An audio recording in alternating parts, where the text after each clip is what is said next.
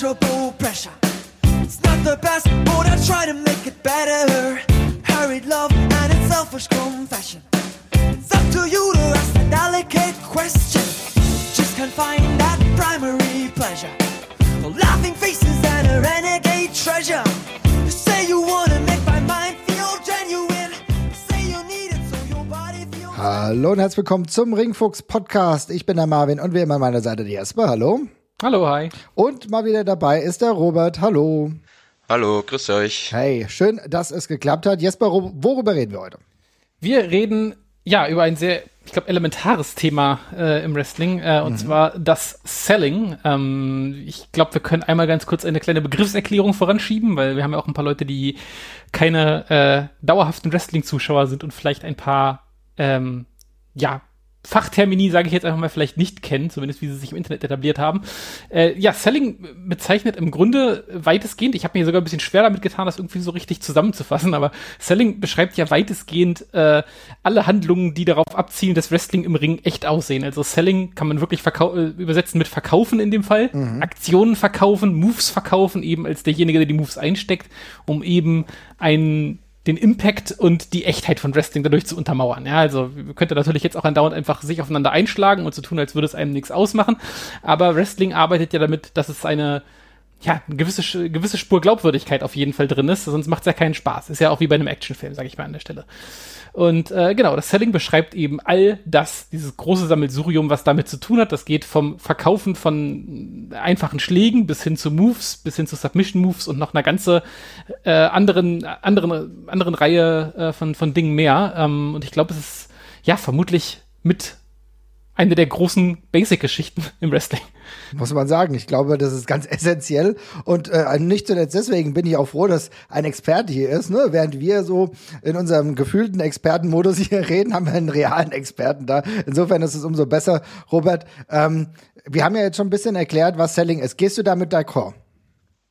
Ähm, also ja, das ist grundsätzlich mal ähm, richtig, äh, richtig erklärt äh, äh, von Jesper. Immerhin. Ähm, ich bitte. Immerhin.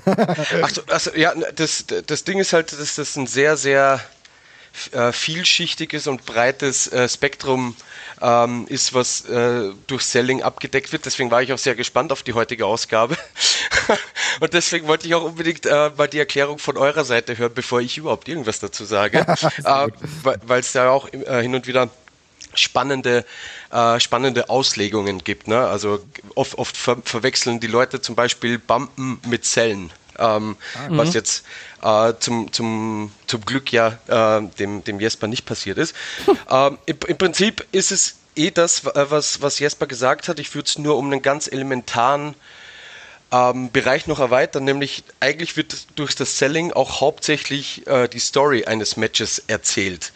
Ähm, also sprich, wenn jetzt zum Beispiel der, der Klassiker äh, Bret Hart bearbeitet das Bein von äh, von Ric Flair, bevor er dann äh, seine Submission ansetzt, zum Beispiel, äh, ist es ja dann ein elementarer Teil des Matches, wo eben diese Story dann hoffentlich auch bis, zu, äh, bis zum Schluss durchgezogen wird, äh, dass das Bein von jemandem in, in Mitleidenschaft gezogen worden ist. Ne? Also um diesen elementaren Teil würde ich es noch äh, erweitern. Also es ist ein elementares Tool, um eine Story in einem Match zu erzählen. Jetzt äh, erkläre ich aber noch ganz kurz, was Bumpen ist. Ich versuche zumindest. Bitte korrigiert mich für all die Fremdbegriffe, die wir heute nutzen. Bumpen ist im Endeffekt der äh, korrekte Weg, der hoffentlich korrekte Weg, wie ich mich fallen lasse. Kann man das so sagen? Ja, genau richtig. Also im Prinzip, man kann fast sagen, Selling ist, ist, ist das, was ähm, zum Teil vor einem Bump oder unmittelbar nach einem Bump dann quasi passiert oder passieren sollte. Ja, okay, sehr gut. Also ich glaube, da haben wir das schon geklärt. Aber äh, gehen wir ein bisschen weiter, weil wir haben es ja eben schon gesagt, das Ganze ist ein wenig, ja, durchaus diffiziler. Und äh, da habe ich natürlich trotzdem die Frage, wie funktioniert denn Selling überhaupt konkret? Das muss es einer von euch beantworten. Das würde ich dann natürlich an Robert gegeben, der ist ja der Experte an der Stelle. Ähm, das ist natürlich das, die einfache Lösung hier. Ne? gut, ich, kann, gut ich, kann, ich, kann, ich, kann, ich kann ja auch mal ganz kurz meine Sicht darauf einfach mal kurz sagen, wie, wie, ich, wie ich sehe, dass es funktioniert. Also tatsächlich, ähm, ich, ich, am Anfang hatte ich mir hier so ein paar ganz tolle Definitionen aufgeschrieben so und dann habe ich gemerkt, das passt alles nicht, weil Selling halt so unglaublich unterschiedlich sein kann, dass das gar nicht immer stimmt. Also ich, Möchtest Robert du die trotzdem zum Besten geben? Ja, ich habe, ich habe vor, ich habe, ich habe, also das, was ich mir aufgeschrieben habe, generell, weil das, das Selling eine Art von schauspielerischer Darbietung ist, um einen Move schmerzhaft aussehen zu lassen. Das war meine, das war mein, das war mein, das war meine erste Definition tatsächlich davon. Also ich versuche äh, dem Ganzen einen realistischen äh, Anstich, äh, Anstrich zu geben und zeige eben, das hat gerade wehgetan, was ich hier hingenommen habe. Und ich glaube, das stimmt zwar auch relativ häufig, aber wenn ich dann zum Beispiel es gibt ja diesen wunderbaren Twitter-Channel mit Rick Root Selling Atomic Drops. Äh, und da sieht man ja, dass Selling nicht nur nicht nur die Funktion hat, was realistisch aussehen zu lassen, sondern auch per se einfach schon komplette Unterhaltung sein kann, weil sich da Leute ja auch manchmal mit sehr viel Herzblut zum Affen machen. Aber generell würde ich sagen, ja, es gibt den Moves Realismus in dem Moment.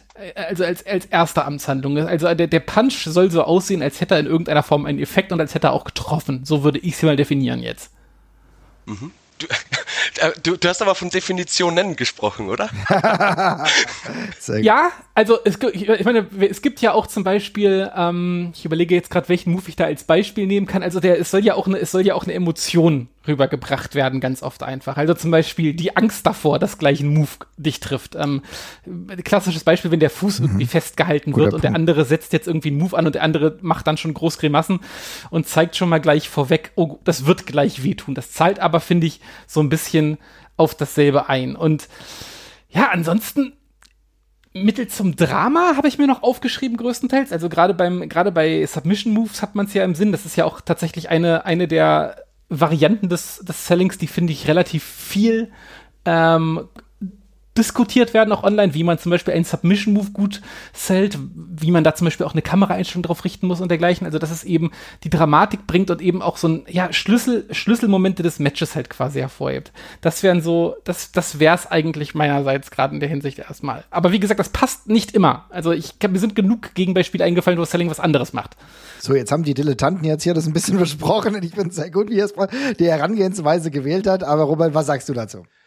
Ähm, es ist ja im, im also es ist nichts Falsches, ähm, was du sagst. Nur das Ding ist, Selling beginnt eigentlich schon so mit dem Entrance. Also stell dir, keine Ahnung, Wrestler Y, keine Ahnung, Shawn Michaels macht zuerst sein Entrance und der catcht gegen den Undertaker. Ja. Selling beginnt quasi ab dem Moment, wo, wo der Gong ertönt und Shawn Michaels das erste Mal auf den Gong reagiert vom Undertaker, wo, wo ihm das Herz mhm. in die Hose rutscht, weil er weiß, okay, jetzt jetzt gilt's. Da beginnt's eigentlich schon. Ne? Also Selling ist eigentlich allgegenwärtig oder sollte allgegenwärtig in jeder Phase eines, nicht nur eines Matches, sondern ab dem Zeitpunkt, wo die Leute durch den Vorhang gehen äh, und wieder zurückkommen. Also Selling sollte eigentlich nie an- und ausgeschaltet werden. Es gibt nur ganz, ganz viele verschiedene äh, Facetten davon. Ne? Oder auch innerhalb eines Matches gibt es natürlich ganz äh, verschiedene Abstufungen wie man etwas zählt. Ne? Ein mhm. Superplex äh, in Minute 15 sollte natürlich größer gesellt werden und äh, als äh, bedrohlicher dargestellt werden als ein Setup-Kick in Minute 2. Ne? Ähm, trotzdem muss man äh, oder, oder sollte man beides ähm, im, im richtigen Ausmaß zählen. Aber wie gesagt, es gibt halt irrsinnig viele Facetten und alleine, wie gesagt, der, der Gesichtsausdruck eines verdutzten Shawn Michaels, wenn der, wenn der Gong ertönt und der Undertaker mhm. gleich in die Ring kommt, ist eigentlich auch schon äh, Selling und quasi füreinander arbeiten, einander gut aussehen lassen, einander ja, Kredibilität, ist das ein deutsches Wort? Ja, äh, doch, ja, ja. ja, das finde ich echt ein guter Ansatz. Das, darüber habe ich dann gar nicht so in dieser Tiefe nachgedacht, aber gerade was du sagst, eigentlich schon, eigentlich schon beim Entrance, ne? wenn du weißt, es kommt eine große Hürde, wenn du weißt, es kommt eine große Aufgabe, vielleicht eine, ein verbissener Look oder so, kann dann im Endeffekt auch schon zu diesem Selling beitragen.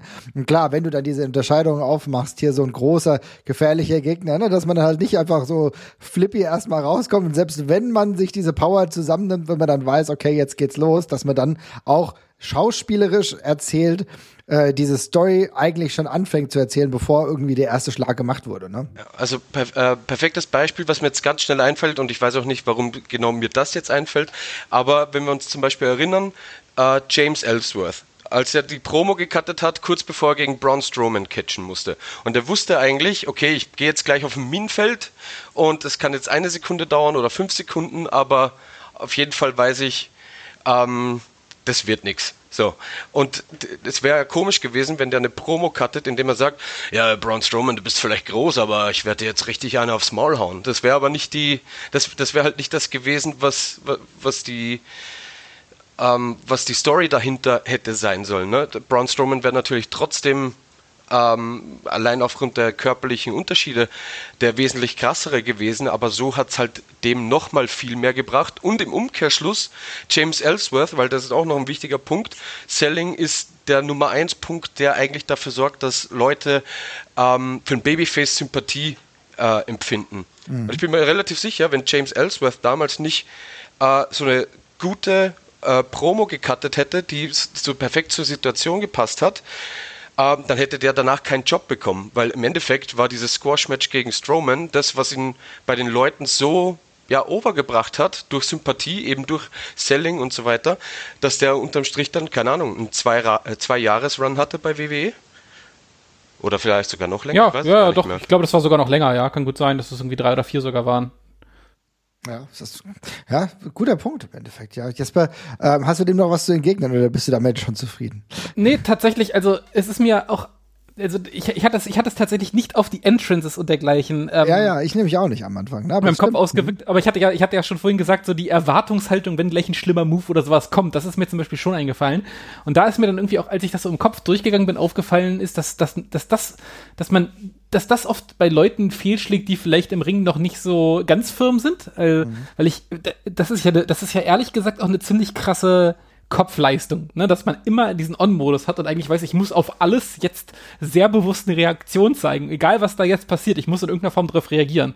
Also ich meine, dran zu denken, dass äh, wenn der Gegner jetzt, wenn die Musik gleich ertönt, dass ich da irgendwie ja Angst oder Selbstsicherheit oder ganz zeigen muss, das hat man vielleicht noch drauf. Aber da, wie Robert das gesagt hat, das zieht sich ja einmal durchs komplette Match. Ich muss ja auch irgendwie cool darauf reagieren, wenn der Gegner mir mal ausgewichen ist oder sonst irgendwas und da vielleicht in dem Moment überrascht gucken und so, ne? Und das ist ja echt eine, also das hält ja wirklich alles zusammen, wenn man so drüber nachdenkt. Das ist ja wirklich das bindende Element von allem, was im Wrestling passiert. Ist es tatsächlich, aber wenn wir jetzt darüber nachdenken, dann äh, muss ich sagen, ich habe in meiner Zeit als Fan schon viele ähm, Arten, auch so ein bisschen, also ich weiß nicht, ob es unterschiedliche Arten des Sellings waren, aber natürlich schon, dass einer sehr krass darauf geachtet hat, der andere, bei dem war das eher so temporär, also, also zeitweise Aussetzung, aber auch das Aufhören des Sellings kann ja im Endeffekt auch eine bewusst eingesetzt werden, oder Robert? Also, dass man mal für eine gewisse Zeit dann dieses Selling auslässt. Manchmal, also wir kennen das damals von Hulk Hogan, als er im Power-Modus war, als er die Hulk-Ups hatte, als er den Finger gezeigt hat, da hätte jemand auf ihn einschlagen können, es war alles egal. Und das haben wir durch, durchaus als spielerisches Element in einer Erzählung dann doch schon manchmal, ne? Ja, ähm, wobei ich finde nicht, um, also das würde man, ähm, glaube ich, kategorisch schon in die, äh, in die Schublade No-Selling stecken.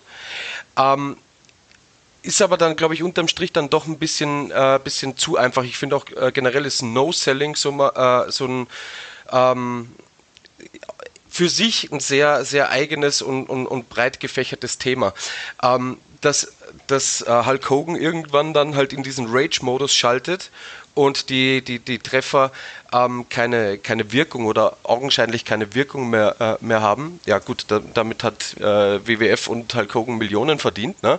ähm, aber wahrscheinlich auch deswegen, weil, weil er da die Ausnahme war. Ne? Wenn das wenn, wenn das in, in jedem Match äh, passiert wäre, dann hätte es sicher nie, ähm, hätte das Hulk Cup, glaube ich, nicht, wäre es nicht zu dem geworden, ähm, was es heute ist, nämlich quasi das ikonischste Comeback, äh, das es jemals gegeben hat, würde ich mal so in den, in den Raum schmeißen. Oder zumindest unter den, unter den, also Top 5 safe, wenn, wenn nicht Top 3. Ne? Also man kann dann vielleicht ähm, argumentieren. Aber trotzdem, die Schläge, die, die, die passieren ja trotzdem und ähm, werden zumindestens, ich würde mal sagen, registriert. Ne? Also die, die, werden, die werden zwar weggesteckt, aber es, wenn, wenn man sich anguckt, auch wenn das immer nur ein ganz kurzer Moment ist, es ist, es ist nie so ein hundertprozentiges Abperlen, sondern es ist zumindest immer noch ein, ich registriere das. Ne? Also ist, ist ne, der Treffer ist zwar da, aber ich bin jetzt so im, im, im, im, im Rage, deswegen, ähm, deswegen stecke ich das weg. Aber ja, das ist natürlich ein, ähm, wie, wie du schon sagst, ein, quasi ein Stilbruch, würde ich es jetzt nicht nennen, aber ein Stilmittel, äh, wo man dann eben ja so ein bisschen das Selling dann aussetzt, weiß nicht, ist mir ein bisschen zu zu, zu, zu, zu krass gesagt, aber wo man das auf jeden Fall so ein bisschen verbiegt. Es ist so ein bisschen der Adrenalinkick, der dann irgendwie mal reinkommt. Das kennen wir ja tatsächlich auch. Keine Ahnung, wer mal irgendwie äh, Marathon gelaufen ist, der hat dann auch vielleicht noch mal, ist er noch mal die letzten Meter gegangen und hat dann noch mal ein bisschen ein paar Sachen ignoriert, bevor es dann äh, den kompletten Breakdown gab. So, weißt du? Also ich glaube, das ist, ist ja doch so manchmal zu übersetzen mit anderen Sportarten. Oder bin ich da auf dem falschen Dampfer? Nee, äh, würde ich, würde ich schon so unterschreiben. Und was, glaube ich, auch ganz wichtig ist, ähm, also wird sicher auch Ausnahmen geben, aber im, im, im Normalfall, egal ob Hogan dann gewonnen hat oder verloren hat, nach einem Up ging es nicht mehr ewig weiter. Normalerweise war das eigentlich Genau. das Zeichen für, das Match ist jetzt in, in 30 Sekunden bis spätestens drei Minuten äh, oder zwei Minuten vorbei. Da, da kam danach kein 10 Minuten Finish Stretch mehr, sondern Up war so jetzt, jetzt, jetzt werden hier Nägel mit Köpfen gemacht und so wie es ausgeht, geht's aus. Ne? Ähm, also das ist zumindest die Erinnerung, die ich so äh, dran habe. Was es für mich auch nochmal, ja, wie soll ich sagen, entschärft, sage ich mal, äh, jetzt in, in, in rückbetrachtend, weil es halt nicht ähm, ein Spot nach zwei Minuten war und dann kam noch 15 Minuten Match, sondern so, das war halt diese, so, jetzt, gehen, jetzt geht's nach Hause und wie es halt ausgeht, geht's halt aus. Ja, aber ähm, gibt es denn unterschiedliche Arten des Sellings, Jesper? Hast du schon mal unterschiedliche Arten ausgemacht? Also, dass man ähm, vielleicht sagen kann, okay, wir haben jetzt darüber gesprochen und haben definiert, was Selling ist oder wie man es auslegen kann, aber gibt es dann eine unterschiedliche Spielart davon? Ja, das, das glaube ich auf jeden Fall. Also ich habe ja vorhin schon angesprochen, dass das Selling halt extrem viel bei der Tonalität halt einfach vom Match ändert. Ne? Also ich meine, wenn ich jetzt mal, ich nehme jetzt einfach mal so zwei krasse, komplette Gegenbeispiele. Das eine wäre jetzt, wenn wir jetzt mal irgendwie ein Match haben mit einem Wrestler, der große, großes komödiantisches Talent zum Beispiel mitbringt, wie zum Beispiel ein Recruit, der dann eben aus einem Atomic Drop quasi eine 30-Sekunden-Sequenz macht, wo er sich äh, den Schritt hält und halt durch den Ring turnt wie ein Clown und halt leidet und leidet und leidet, dann ist das ja per se einfach witzig und äh, das, das, das setzt dem Match, gibt dem eben einen witzigen Anstrich. Das gibt's ja auch nochmal äh, im Comedy Wrestling nochmal auf mal, mal 1000 gedreht teilweise. Und auf der anderen Seite gibt's ja auch, keine Ahnung, Matches, die so, ich sag jetzt mal, ja, MMA-Anleihen haben oder den, den Eindruck erwecken sollen, dass das, dass das, was im Gering passiert, gerade so ein, vielleicht irgendwie ein MMA-Match ist, wo dann eben normale Schläge oder sowas eben jetzt nicht mit ganz großer Geste verkauft werden, sondern eben eher äh, Teil des Matches einfach nur kurz sind. Also grundlegend würde ich mal wür- würde ich mal in den in den Raum werfen, dass äh, Babyfaces eher realistisch sellen oder sellen sollten und Heels eher realistisch bis unterhaltsam. ähm, Okay. wenn, wenn, man, wenn man sich mal, ähm, also Rick Root ist heute schon äh, gefallen, ne? wenn man jetzt mal so einen kurzen Abriss macht über, über die Leute, die, die eine, besonders in Erinnerung sind, dass die sehr, dass die sehr gute Seller sind. Ne? Da reden wir von Leuten wie Mr. Perfect, Ric Flair, Shawn Michaels, Rick Root, äh, keine Ahnung, Jerry Lawler. Sind alles würde ich jetzt mal würde ich jetzt mal unterstellen Leute die in erster Linie als als Heels glaube ich ihre ihre Hochzeiten ähm, hatten und also darüber hinaus irgendwann natürlich dann äh, an, einfach anhand ihrer Legacy die sie sich aufgebaut haben dann Babyfaces waren aber ja. in den in den in, in den Hochzeiten waren das waren das eigentlich immer Heels also sei es jetzt Mr. Perfect der ähm, ja, keine Ahnung, für, einen- für einen normalen, ähm, für einen normalen Punchen so Rückwärtssalto genommen hat, äh, oder eben Rick, Rick Root mit seinen ähm, Atomic Drop Bumps, äh, Ric Flair brauchen wir, glaube ich, nicht drüber, äh, drüber Ja. sprechen.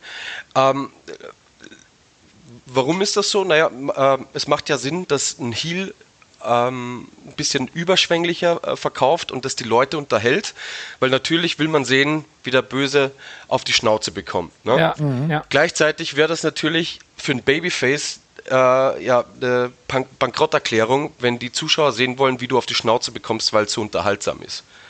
So. Ähm, könnte man jetzt zum Beispiel ähm, mal in den Raum werfen, vielleicht ist deswegen ein Dolph Ziggler als Babyface nie so richtig durchgestartet, obwohl er eigentlich alles hat. Ah, interessanter Punkt, ja. Mhm. Weil es einfach so unterhaltsam ist, dem zuzusehen, wenn er auf die Fresse, äh, wenn er auf die Fresse bekommt. Ne? Während halt Top Babyfaces wie ein John Cena zum Beispiel oder also keine Ahnung, wenn wir das mal einen kurzen Babyface-Abriss machen von von guten Sellern, ne? Ja. Ähm, äh, John Cena.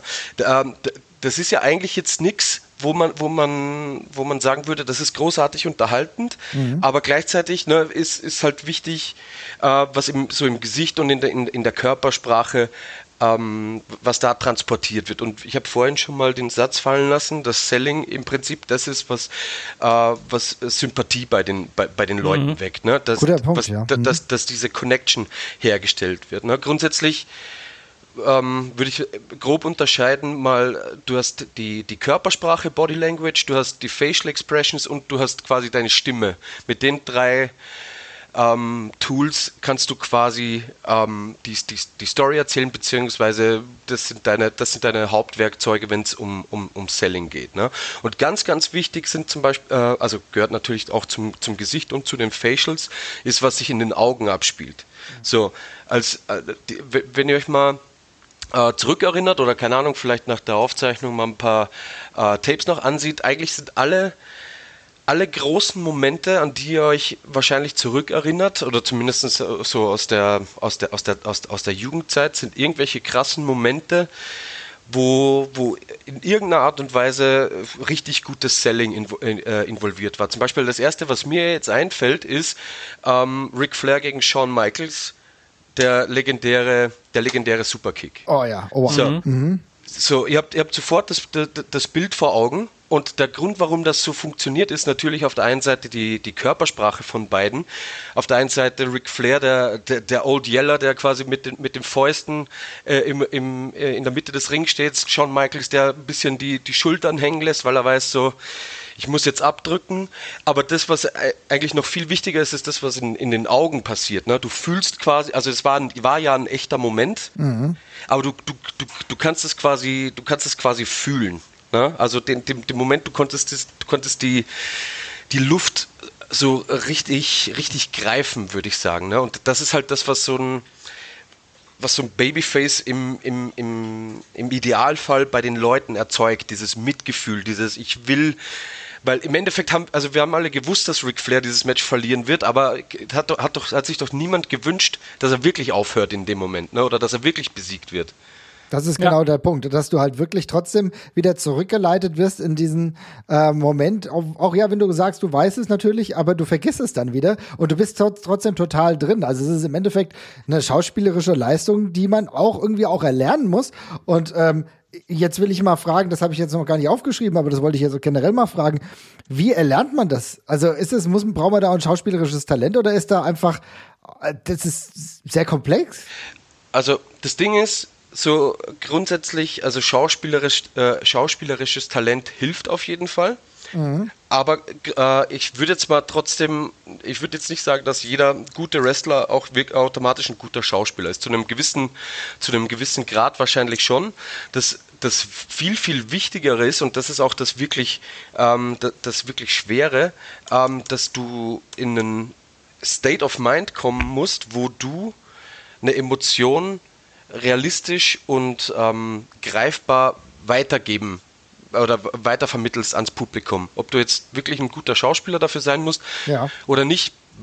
Also das hilft sicher. Ich persönlich glaube nicht, dass ich ein guter Schauspieler bin, aber ich würde mal von mir behaupten, dass ich mittlerweile für mich einen guten Mittelweg gefunden habe, gewisse Emotionen zu, äh, zu, zu transportieren. Und das Wichtigste ist, ähm, aus, aus meiner Sicht, und das hatten wir ja auch in, in, äh, in gewissen äh, vergangenen Aufzeichnungen schon, die wir gemeinsam hatten, da habe ich zum Beispiel immer wieder mal fallen lassen, dass so äh, oftmals ein bisschen Authentizität fehlt im, im, im, im heutigen Wrestling und, und so weiter. Ne?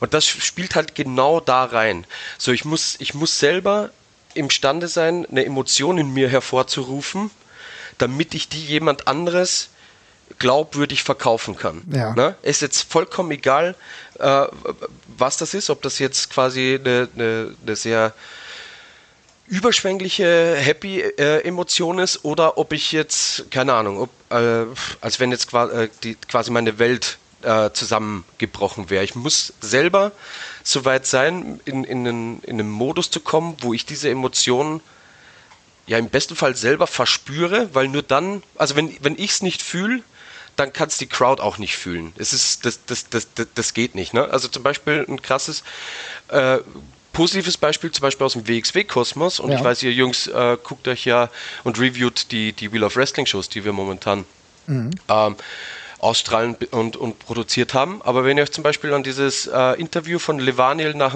nach dem, nach dem Handicap-Match, sage ich jetzt mal, gegen Isel erinnert, wo der ja im, im Endeffekt fast geheult hat. Ne?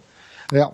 Also ich, hab- ich, ich höre mir jetzt nicht jede Review an, aber ich nehme mal an, ihr wisst genau, was ich meine. Und jeden ihr erinnert euch, ihr erinnert euch genau daran, wie ihr euch gefühlt habt, als ihr das geguckt habt. Mhm, Ja. Klar. Total. Es ist halt einfach ein krasses, man entwickelt halt sofort ein krasses Mitgefühl einfach. Es ist halt eine total greifbare Enttäuschung, die sich da breit macht und dann will man eben, dass es besser wird für den armen Wicht. Genau. Sehr gut. Äh, äh, genau, genau richtig. Ne? Und jetzt im Endeffekt, wie man als Aktiver in diesen State of Mind reinkommt, ob sich jetzt Levanil gedacht hat, oh, schade, dass es heute keine Königsberger Klopse am Buffet gab, oder ob er sich vorgestellt hat, dass, weiß ich nicht, irgendjemand, der im Nahe stand, von uns gegangen ist, wie auch immer er in diesen State of Mind reinkommt, wichtig ist, dass er da reinkommt, damit er das transportieren kann. Ne? Und das ist dann im Endeffekt, wie du gerade gesagt hast, das, was die Bindung zum, ähm, zum Zuschauer ähm, ja dann erst wirklich aufbaut, ne? Also und das ist dann auch eine echte Connection. Das ist dann nicht die, ja, der macht cooles Zeugs und deswegen finde ich den cool Connection, sondern die, ja, ich finde den Typen geil und ich will sehen, wie der äh, jetzt äh, aufsteht und den Leuten aufs Maul haut, äh, Maul haut, ne? Also das ist dann, da kommen wir dann von ich klatsch für den, weil ich den cool finde, zu ich Ja. brüll mir die Seele aus dem Leib, weil ich den unterstützen möchte. Und das ist das ist der, der, der, der große Unterschied, den halt äh, Selling ausmachen kann. Ne? Ähm, ich weiß nicht mehr genau, von wem das Originalzitat ist, aber äh, Tom Pritchard hat, hat das äh, immer wieder ähm, eingetrichtert. If it sounds good, you will hear it. If it looks good, you will see it.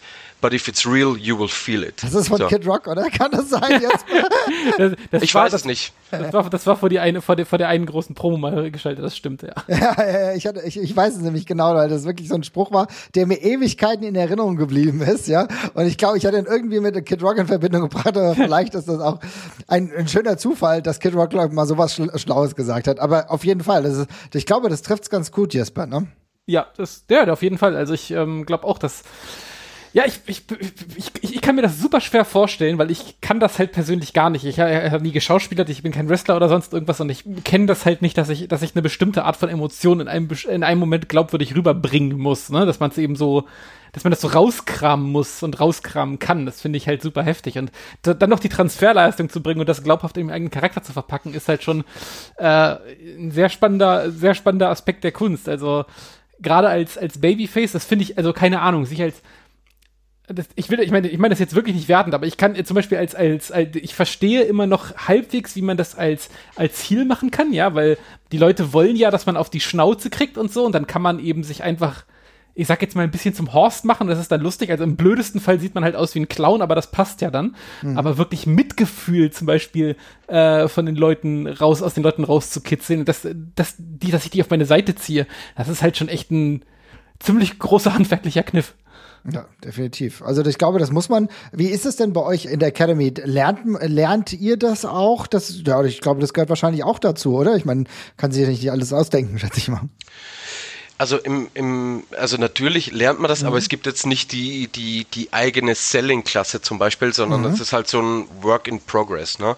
Ähm, was ich generell im, im Wrestling immer wieder absurd finde und vor allem im, im Wrestling, das sage ich mal in 2021 oft dann für, für Schlagzeilen sorgt, ist halt der Umstand, dass man sich, also sagen wir so, Wrestling-Training besteht eigentlich sehr viel daraus, dass du deinen Körper gegen alles Mögliche abhärtest, was dir im normalen Alltag nicht passieren würde. Ne? Ähm, also keine Ahnung, sei es jetzt in eine Ringecke zu laufen mit, mit Vollkaracho und dann mit, mit dem Rücken aufzuprallen. Ne? Also, ja.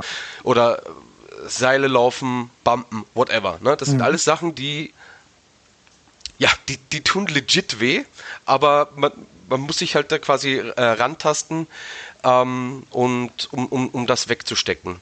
Und damit einhergehend äh, verlernen zum Beispiel total viele, äh, total viele Leute, äh, gerade am, am Anfang ihrer Karriere, dann halt wirklich diesen, diesen Schmerz zu zeigen. Mhm. Weißt du? Also so quasi so nach dem Bump, ja, dann steht man wieder auf und hat die Hände verschränkt und ja, das war's. So, ja gut, aber zeig mir, dass es weh tut, ne? Ja, aber wir haben, wir haben es uns doch abtrainiert, dass es, dass es uns wehtut. Ja, aber deswegen ist der Schmerz ja eigentlich trotzdem, deswegen ist der Schmerz ja eigentlich trotzdem da. Ne? Ja. Ähm, also es ist ein bisschen, wenn, wenn, wenn man es lernt, ist es schwierig, weil du lernst quasi mit dem Schmerz umzugehen und dadurch wird es aber, äh, passiert es relativ einfach, dass du diesen Schmerz dann nicht mehr äh, offensichtlich ähm, zeigen kannst oder ze zeigen willst zum Teil, weil du, weil du ja auch also es gibt ja auch zum Beispiel Leute, das hat jetzt nichts mehr mit der Academy zu tun, aber es gibt auch Leute, die denken, wenn, wenn ich jetzt zähle, dann sehe ich schwach aus.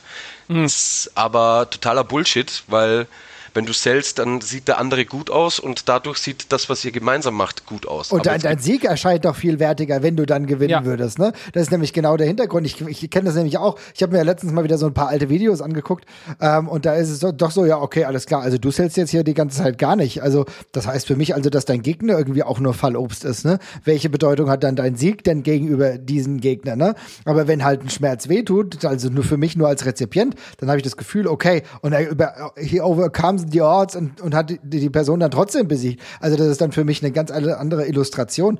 Und was du gerade sagst, äh, ich achte da, das ist auch so fies, aber mit den Jahren achte ich da total genau drauf und dass ich auch Leuten ins Gesicht gucke, wenn sie halt einen Bump nehmen. Und ich liebe das, diese Kleinigkeiten. Bei dir haben wir ja hier auch schon öfter besprochen, wenn wir halt Toll. sehen, wie ein Progress ist, wie wir halt sehen, dass einige Leute dann halt plötzlich also wirklich ein viel besseres Selling haben und ihr Gesicht die ganze Geschichte mir eigentlich erzählt. Ja, ich absolut. Also ich finde zum Beispiel, also es gibt ja so ein paar Momente, wo so, wo so einfach nur ein verkaufter, also eine, eine Reaktion von einem großen Favorit, jetzt sage ich mal, ja, wo das ja quasi schon so ein Ritterschlag ist, wo der, der, der, der wird, der, der wird zum ersten Mal wieder richtig getroffen von dir, der ist auch schockiert davon, obwohl du eigentlich der Underdog bist und in dem Moment fällt ja der Glamour so ein bisschen auf dich auch ab und ich finde, also ich muss da immer, ich denke da jedes Mal an Brock Lesnar, den ich in der Hinsicht so geil finde, weil Brock Lesnar ja, ich meine, geht ja äh, naturgemäß in jedes Match als klarer Favorit rein. Der Typ ist, sieht halt irgendwie aus wie ein, wie ein Laster, ist dazu noch UFC Champion gewesen, also kann auch Leute in echt verprügeln auf jeden Fall und äh, einer der besten Ringer Amerikas gewesen und dazu halt auch im WWE-Kontext ist er ja auch eine absolute Gefahr. Und ich finde, dass jedes, ich, ich kann mich daran nicht satt sehen, wenn, wenn Brock Lesnar in seinen Matches zum ersten Mal so angeschossen wird und dann zum Beispiel von dem Kofi Kingston dann mal was kassiert und dann jedes Mal dieses schockierte, der, der hat diesen Gesichtsausdruck drauf wie irgendein so Marvel-Bösewicht, der zum ersten Mal seit zehn Jahren jetzt wieder Schmerz erfährt. Der wird zum ersten Mal, kriegt er wieder einen Schuss ab und merkt, oh scheiße, ich bin ja, noch, ich bin ja immer noch verwundbar. Ja. Und das ist bei, das ist im Brock Lesnar-Matches, ich kann mich daran nicht satt sehen. Ich liebe das so sehr, weil der das auch so gut verkauft, diese Überraschung, diese, der, der, der ist immer so schockiert, dass ihm noch was wehtun kann. Das liebe ich so sehr. Ich weiß auch nicht, witzigerweise hat Brock Lesnar davon diesen super realistischen Moment, weil er bei der, der hatte ja den einen UFC-Fight gegen Alistair Overeem gehabt, wo er dann als einer mal diesen äh, Tritt in die Niere abbekommen hat und dann auch so für, sie, für sich so ganz untypisch zusammengesackt ist, mhm. wo, wo der da auf einmal so zerbrechlich wirkte und ich, das, ich weiß nicht, ob er das vielleicht mitgenommen hat im Kopf, aber diese Momente bringt er unglaublich gut rüber und ich finde, jeder Gegner von Brock Lesnar kriegt dadurch echt so einen Ritterschlag eigentlich immer automatisch. Ja, also Brock Lesnar ist auf jeden Fall ein sehr, sehr gutes Beispiel. Also ähm, ich wollte schon fast rein äh, reinbrüllen, als du ihm die Rosen gestreut hast, dass wir uns auch, einfach darauf einigen können, dass er der beste WWE-Wrestler in diesem Jahrtausend ist, weil das würde ich tatsächlich so äh, jetzt mal hier in den Raum werfen. Ja. Und Brock Lesnar war auch schon, also auch, auch in, in seinem ersten Run war Brock Lesnar schon mit einer der besten Seller im, im, im, im, im Roster und ich würde tatsächlich auch so weit gehen. Also ich habe mir ein paar Namen aufgeschrieben und Lesnar ist tatsächlich äh, nach Ric Flair der, der, der zweite Name, der auf der, auf der Liste steht, der mir eingefallen ist, weil eben genau äh, aus, aus den Punkten, die du, die du gerade genannt hast. Ne? Und Brock Lesnar ist tatsächlich auch für mich immer ein gutes Beispiel weil wenn Brock, Brock Lesnar für jemand anderes sellen kann, dann gibt es für kein anderes Individuum ja. auf diesem Planeten Grund, es nicht zu tun. ähm, das ist ein sehr guter Punkt, auf jeden Fall. Und ja, also, aber Brock Lesnar ist da, also, ne, auch wenn du dir, keine Ahnung, wenn du dir Matches von dem aus 2003 äh, gegen Rey Mysterio zum Beispiel ansiehst, wo, wo, wo der auch die, die, die Treffer geil hält, aber dann halt auch die, so gut ist, dass er für, für jemanden, der so viel kleiner ist, zählen kann, aber eine Sekunde später trotzdem wieder aussehen kann wie der Killer. Und das ja. kann er auch, das kann, das kann er auch heute noch. Und man, man kauft es ihm ab, weil er halt auch wirklich ein Killer ist, aber gleichzeitig bringt es halt den, dem, dem Gegner wahnsinnig viel, wenn der eben einen Typen wie, wie Lesnar mal ins, äh, in, ins Wanken bekommt. Ne? Also wenn ich mir keine Ahnung, Daniel Bryan gegen Lesnar, wenn ich mich daran ja. erinnere, oder, oder ja. Finn Bella gegen, gegen, gegen Lesnar. Also da muss ich eh sagen, es gibt ja auch Leute, die, die ähm, denken sich, ja gut, Brock Lesnar, das dauert jetzt fünf Minuten und das ist ein Kack-Match und whatever. Ja gut, wenn das deine Einschätzung ist, dann hoffe ich, dass du zumindest kein aktiver Wrestler bist. Als Fan würde ich noch, als, als, äh, als Fan würde ich es würd, würd durchgehen lassen, auch wenn ich die Meinung absolut nicht teile. Aber Brock Lesnar ist, was das betrifft, wirklich die, ja, die Spitze des Eisbergs, würde ich sagen. Also es, es wird kaum, es wird kaum besser und gleichzeitig auch ähm, realistischer. Und der ist auch wirklich unfassbar konsequent. Ne? Also ja, wenn der, ja. wenn der, keine Ahnung, ich glaube in dem Match mit Finn Bella, da gab es da gab's diesen einen Spot, wo er ähm, gegen, gegen das Kommentatorenpult gelaufen ist und sich irgendwie an der Leiste ein bisschen was getan hat und das quasi das Opening war für, für, für Bella. Und der zählt das konsequent bis zum Schluss durch, inklusive Hinken beim F5 hochheben und ne, also wirklich äh, konsequent von, von, von, von A bis Z durchgezogen. Da können sich wirklich viele Leute eine Scheibe von abschneiden. Äh, ich bin oft schon froh, wenn Leute keine Ahnung, eine Heat am, am Bein geworkt bekommen und dann bis zum Schluss halt so ein bisschen humpeln. Da bin ich oft schon, muss man oft schon zufrieden sein. Ähm, aber ja, was so wirklich Konsequenz angeht, Brock Lesnar absolute Spitze. Ich, ich wollte auch, noch mal, hm, ich, ich will da auch noch mal, nee, alles gut. Ich wollte nur noch mal ganz kurz auch noch mal loben, die äh, Goldberg-Geschichte halt auch loben, weil das eben auch so war. Ne? Das, der hat ja, der hat ja einfach an Dauert alles verkauft, als würde er vom Laster überrollt werden die ganze Zeit. Und dass es ausgerechnet Brock Lesnar ist, der Goldberg im WWE-Kontext zum ersten Mal so richtig genießbar und lustig und unterhaltsam gemacht hat. Tatsächlich ist halt auch wirklich äh, spricht halt für ihn. Und also auch gar, also gar keine Kritik an Goldberg in irgendeiner Form, aber das war davor alles immer sehr holprig in der WWE.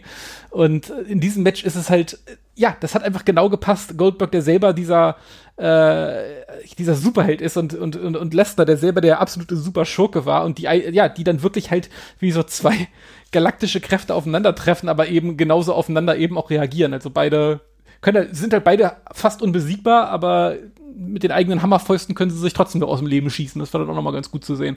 Ja. Also liebe lieb ich auch komplett und ähm, ja, Robert hat ja gerade schon eine ganze Reihe von Namen aufgezählt und ich finde das auch krass, mit wie vielen unterschiedlichen Gegnern ähm, Lesnar da einfach da auch einfach was Gutes gezeigt hat. Ist auch natürlich auch viel Vorarbeit drin, ne? Also mhm. man darf ja auch nicht vergessen, Lesnar hat ja einen ähm, sehr krassen, dominanten Anfangs- oder Comeback-Run ja bekommen, wo er ja wirklich unglaublich dominant dargestellt äh, und, und ganz anders dargestellt worden ist im Ring, was natürlich auch sehr gut auf diese Kredibilität einzahlt. Und dann kann man da eben ja später so ein paar Schichten wieder von abhobeln, dann sehen die anderen wieder gut aus. Aber ja, genauso soll es ja sein.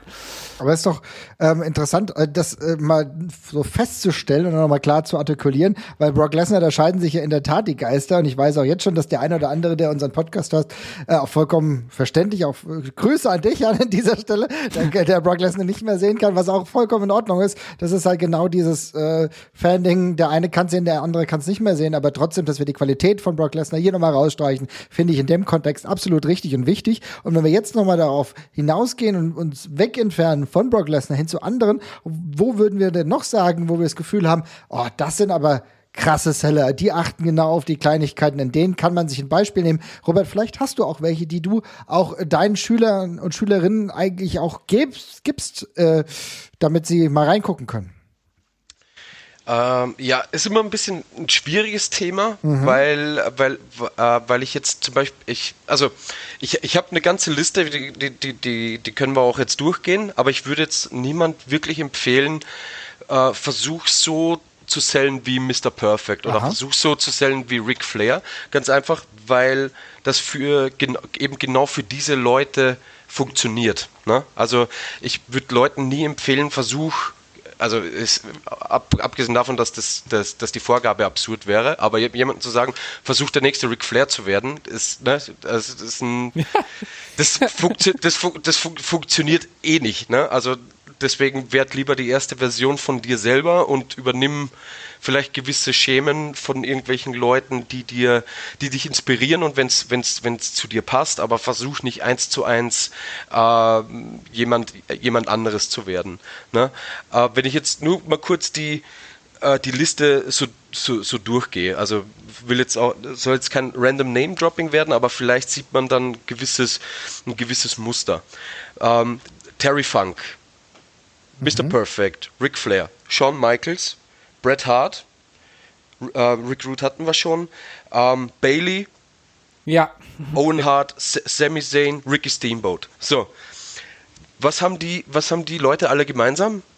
Nix, weil die haben alle ihren total eigenen Stil, wenn es um Selling geht. Du kannst, ich, ich würde sagen, keiner von den, äh, von den Leuten hat irgendwie in, also alle nehmen einen Backbump und alle verkaufen einen Punch irgendwie. Das ist, aber das war es dann auch mit den Gemeinsamkeiten. Ne? Stell dir mal einen jungen Wrestler von heute vor, der versucht Terry Funk zu imitieren. Das wird nicht funktionieren, ja. weil es eben nicht Terry Funk ist. Der kann sich vielleicht Nuancen davon abkupfern äh, und da, daraus was Eigenes machen. Aber nur Terry Funk kann es sich leisten, wie Terry Funk durch den Ring zu stolpern. Stimmt, ja. Aber ja. diese Uniqueness sollte man ja tatsächlich auch nicht kopieren, weil dann wirkt es ja auch, also, je, also gerade die, die du angesprochen hast, die haben ja doch ihren sehr eigenen Weg, der für sie auch zugeschustert aussieht. Ne? Also wenn ich denke, daran denke, wie ein Ric Flair Cell, das weiß ich. Das sehe ich bei ein, zwei Matches und weiß ich, ah, das ist das typische Ric Flair Selling. Das würde wahrscheinlich auch befremdlich wirken, würde das jemand eins zu eins kopieren, oder? Ja, ja absolut und wenn wir jetzt nochmal weitergehen und sagen, okay, wir haben jetzt, du hast jetzt mehrere Wrestler genannt, die besonders gut zählen. Jetzt sehe ich aber, oder jetzt habe ich gehört, dass ja auch einige dabei sind, die durchaus auch mit ihrem Selling gewisse Akzente gesetzt haben. Also äh, da müssen wir auch das Thema Overselling mal ansprechen. Gerade bei Shawn Michaels ist es ja doch das ein oder andere Mal vorgekommen, dass er ähm, mit seiner Art des Sellings Leute halt auch fast wieder hat lächerlich aussehen lassen. Oder bin ich da zu hart, wenn ich an das Hulk Hogan Shawn Michaels Match denke? Äh, das, äh, ich weiß, ich will gerade, also ich, das Overselling ist halt, ist, ist so eine Sache für sich, weil ja, das eine Match kann man jetzt rauspicken, aber ich finde tatsächlich, es gibt ich, ich, ich, ich habe eigentlich keine Art von Selling, wo ich sagen würde, das geht auf, das geht tendenziell gar nicht. Also zum Beispiel, ja. wenn man sich jetzt mal, ich, ich komme komm gleich zu, äh, zu Shawn Michaels zurück, aber wenn ich mir zum Beispiel mal The Rock angucke, der macht da ja auch teilweise, der dreht ja den, den Regler auch komplett auf, ja. Also wenn The Rock einen Stunner hält, dann macht er ja teilweise auch irgendwie drei Backflips und prallt mit den Schienenbeinen am obersten Seil ab und rollt dann nochmal dreimal nach vorne. Also das war ja irgendwann auch ein Contest, äh, wie absurd man es noch steigern kann. Aber in dem Fall finde ich es zum Beispiel überhaupt nicht schlimm, weil The Rock ist in allem, was er gemacht hat, war er ja im zehnten Gang, sage ich mal. Ja, der hat sich ja auch nicht bewegt wie ein normaler Mensch, sondern ist schon wie eine Cartoon-Figur durch den Ring stolziert. Und dann finde ich es eigentlich auch völlig logisch, dass er dann, wenn er was abbekommt, dann ebenso wie so, wie so ein, ja, wie so ein Looney Tunes-Charakter eben durch den Ring segelt. Finde ich, finde ich völlig in Ordnung. Bei dem Shawn Michaels-Ding, äh, also ich, ich finde das bis heute irgendwie komisch. Ich weiß nicht genau, was da passiert ist. Also ich, ich finde es auch irgendwie, dass ausgerechnet Shawn Michaels von diesem Match halt irgendwie so angepisst gewesen sein soll, dass er dann da so draufgestiegen ist, ist halt irgendwie ein bisschen seltsam. Aber das war ja fernab von dem, was man sonst von Shawn Michaels überhaupt mal gesehen hat. Also Shawn Michaels ist ja sonst schon jemand, der mit sehr großer Geste zählt und auch mal ein, eine Extradrehung beim Sturz auch mal mit einfädelt. Mhm. Aber das war ja schon, es war ja schon parodistisch, was da passiert ist. Ja, vielleicht sollte man das jetzt auch nicht rausheben, oder hat, Robert, hast du da Meinung dazu? Ähm, ja, also das ist wahrscheinlich das Paradebeispiel, das so, das so jedem äh, Langzeit-Fan äh, wahrscheinlich einfällt. Mhm. Ähm, ist, ist ein bisschen ist schwierig einzuschätzen. Also ich glaube, für ein, für ein, für ein geschultes, langjähriges Fanauge ist das auf jeden Fall erkennbar, ähm, was da abgeht. Aber ich weiß halt nicht, ob das für wirklich alle Zuschauer dann genauso rüberkam. Also ich bin mir relativ sicher, es wird auch nicht gerade wenige Leute gegeben haben, die vor dem Fernseher saßen und sich gedacht haben, boah, da kriegt jetzt aber der HBK richtig auf die Schnauze. So, weißt du, also es ist für mich eines der Beispiele, wo ich sagen würde, kann sich nur Shawn Michaels leisten, weil er so gut ist, ne? Äh, dass er damit davonkommt. Und ja, also keine Ahnung, ich glaube, die Backstory war damals, dass Hogan halt sich kategorisch nicht hinlegen wollte, auch wenn das, glaube ich, nie zur Debatte stand und das ist dann quasi das, was da daraus resultiert ist. Also ja, ich muss aber auch sagen, ich habe das Match, glaube ich, seit locker zehn Jahren nicht mehr gesehen. Also ich, ist auch ein bisschen die, die Erinnerung getrübt. Aber ich erinnere mich auf jeden Fall auf den ein, äh, an, an den einen oder anderen Flip, der unter normalen Umständen wahrscheinlich nicht passiert wäre. Ähm, aber es ist, ist schwer. Also ich glaube, wenn man es in einer Konstellation machen kann, dann, wenn es Shawn Michaels gegen Ric Flair ist, ah, gegen Ric Flair, gegen, gegen Hulk Hogan ist, aber ja, find, also finde ich grundsätzlich, ich finde Overselling ist äh, generell eher ein, ein, ein schwieriges Thema. Ähm, aber da hätte ich, glaube ich, andere Beispiele, wo es mich bisschen mehr stört. Ja, dann machen wir dem, das doch jetzt mal. Jetzt, wenn, wenn, wir schon beim Overselling sind, weil es ist ein schwieriges Thema und jetzt sagen wir mal ganz kurz, ich versuche es ein bisschen zusammenzufassen, was Overselling jetzt ist, was ich jetzt auch schon erwähnt hatte, ist im Endeffekt eigentlich, äh, wir haben gerade gelernt, also ähm, Selling ist im Endeffekt Schläge zu verkaufen, dass sie wehtun, dass man, dass jeder, dass auch der hinterste Mensch, äh, der an dem ähm, ja, Sitzplatz ganz oben für 20 Euro oder so sitzt, was ja auch schon viel Geld ist, äh, oder äh, dass jeder erkennen kann, dass gerade was wehgetan hat. Und Overselling ist dann im Endeffekt, dass du überakzentuierst, dass du eigentlich sehr viel dramatischer hm, agierst, als es normalerweise der Fall ist. Ich glaube, so kann man das zusammenfassen. Ne? Ja. Alles klar. Und äh, wer fällt dir denn da als Overseller ein, Jesper? Ja, wir haben ja vorhin schon Dolph Ziggler angesprochen. Das ist, glaube ich, somit das ich glaube, das, das bekannteste Beispiel, weil ich glaube, bei, dass das sehr oft diskutiert worden ist, dass, dass, dass, dass Dolph Segler eben sehr viel, sehr viel zählt und sehr überzogen auch zählt.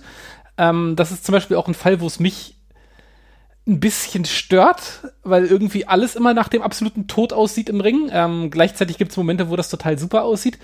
Äh, ich würde aber mal kurz jemand anderes in den Ring schmeißen und das ist, also das ist allgemein, das ist eine Sache, die ich nicht so gerne mag, wenn man einen besonders athletischen Moment draus macht, wenn man einen Move abbekommt. Und einer, der mir da ein bisschen so in den Ring fällt, ich will jetzt auch nicht drauf rumreiten auf Negativbeispielen, aber Ricochet ist jemand, der das sehr gerne macht, der halt irgendwie kassiert einen, einen, einen Bump auf den Kopf und dann äh, flippt, dann, dann, dann wird das steif wie ein Brett und überschlägt sich noch dreimal gefühlt. Das wäre so ein aktuelles Beispiel von jemandem, der das eben so sehr krass zelebriert. Ja, Dolph Ziggler und Ricochet würde ich jetzt als erstes nennen. Ja, also ich würde generell keine Namen droppen, weil ja, ich versuche mich da, ich versuche mich da immer eher auf die, auf die positive Sachen dann zu, äh, zu konzentrieren, wenn es um, ums Name-Dropping geht. Aber was ich äh, zum Beispiel grundsätzlich überhaupt nicht mehr sehen kann und was mich eigentlich nur noch ankotzt, und das passiert meines Erachtens auch viel zu oft, ist, dass Leute ähm, in, in einem Match ein bis zweimal diesen Moment haben, wo sie es zählen, als wären sie angenockt. Ja, ja. Und es ist nie, es sieht nie gut aus. Und es ist immer, es ist offensichtlich, dass die Leute noch nie in einem realen Fight waren, äh, wenn sie dann die Augen aufreißen und ähm, dann, dann zweimal blinzeln und dann geht's wieder. So, es, also ich, das sind so Sachen, die mich ehrlich gesagt so total ähm, aus, aus einem Match rausnehmen. Äh, ich, es, ich glaube, es ist wieder ein bisschen weniger geworden, aber es gab mal, also es ist meines Erachtens nach nur immer zu viel, aber es gab letztes Jahr oder vor zwei Jahren gab es mal so ein, so ein Hoch, wo gefühlt in, in, in, jeden, in jedem Match mal einer zwischenzeitlich ausgenockt war. Ich habe es ich mal äh, salopp diesen Nobody Home äh, Cell äh, genannt, der mir also keine Ahnung, gerade bei Running Spots, da kommt einer mit dem Vorarm, dann ist der ausgenockt, dann blinzelt er zweimal und dann läuft er und dann gibt es aber den Marufuji Bypass und dann geht es in den nächsten coolen Spot und dann ist er wieder bei 100 Prozent. Da könnte ich wirklich, also man hört es vielleicht in meiner Stimme, aber da ja. könnte ich wirklich ausrasten, äh, weil es so unrealistischer BS ist. Ähm, das, sowas nimmt mich total raus, mag ich überhaupt nicht. Ähm, wobei, wobei ich grundsätzlich gegen eine Knockout-Cell überhaupt nichts habe. Ähm, sollte mal öfter wieder ein Finish werden. Das, ja, auf jeden Fall. Also das, das ist tatsächlich, das fehlt, das fehlt mir auch. Ähm, allgemein, was du gesagt hast, ich, wollt, ich, wollte das, ich wollte das nicht so hart ausdrücken, aber du hast vorhin gesagt, man sieht den Leuten an, dass sie noch nie im echten Kampf waren. Und das ist genau das, da muss ich nochmal Brock Lesnar ganz kurz äh, ansprechen, weil ich finde, was den Leuten abgeht, ist, oder sehr vielen Wrestlern abgeht, ich sehe es zumindest von relativ wenigen, dass sie sich in eine Defensivposition begeben, die, die glaubwürdig ist. Und das finde ich bei Brock Lesnar immer so geil, wenn der vermöbelt wird, wenn der, wenn der halt Schläge kriegt, dass der sich dann halt so boxermäßig dann eben einigelt und auch nach hinten geht und erstmal versucht, sich zu schützen.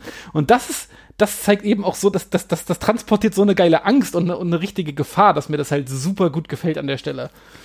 Ja, also ich ähm, weiß nicht, ob das jetzt dann zu weit weggeht, aber das, das hat auch damit zu tun, wir haben auch wieder kle äh, kleiner Querverweis zu den äh, vorherigen Ausgaben, die wir miteinander aufgenommen haben. Da haben wir ja zum Beispiel öfters mal gesprochen über, war Wrestling früher besser oder ist Wrestling heute besser?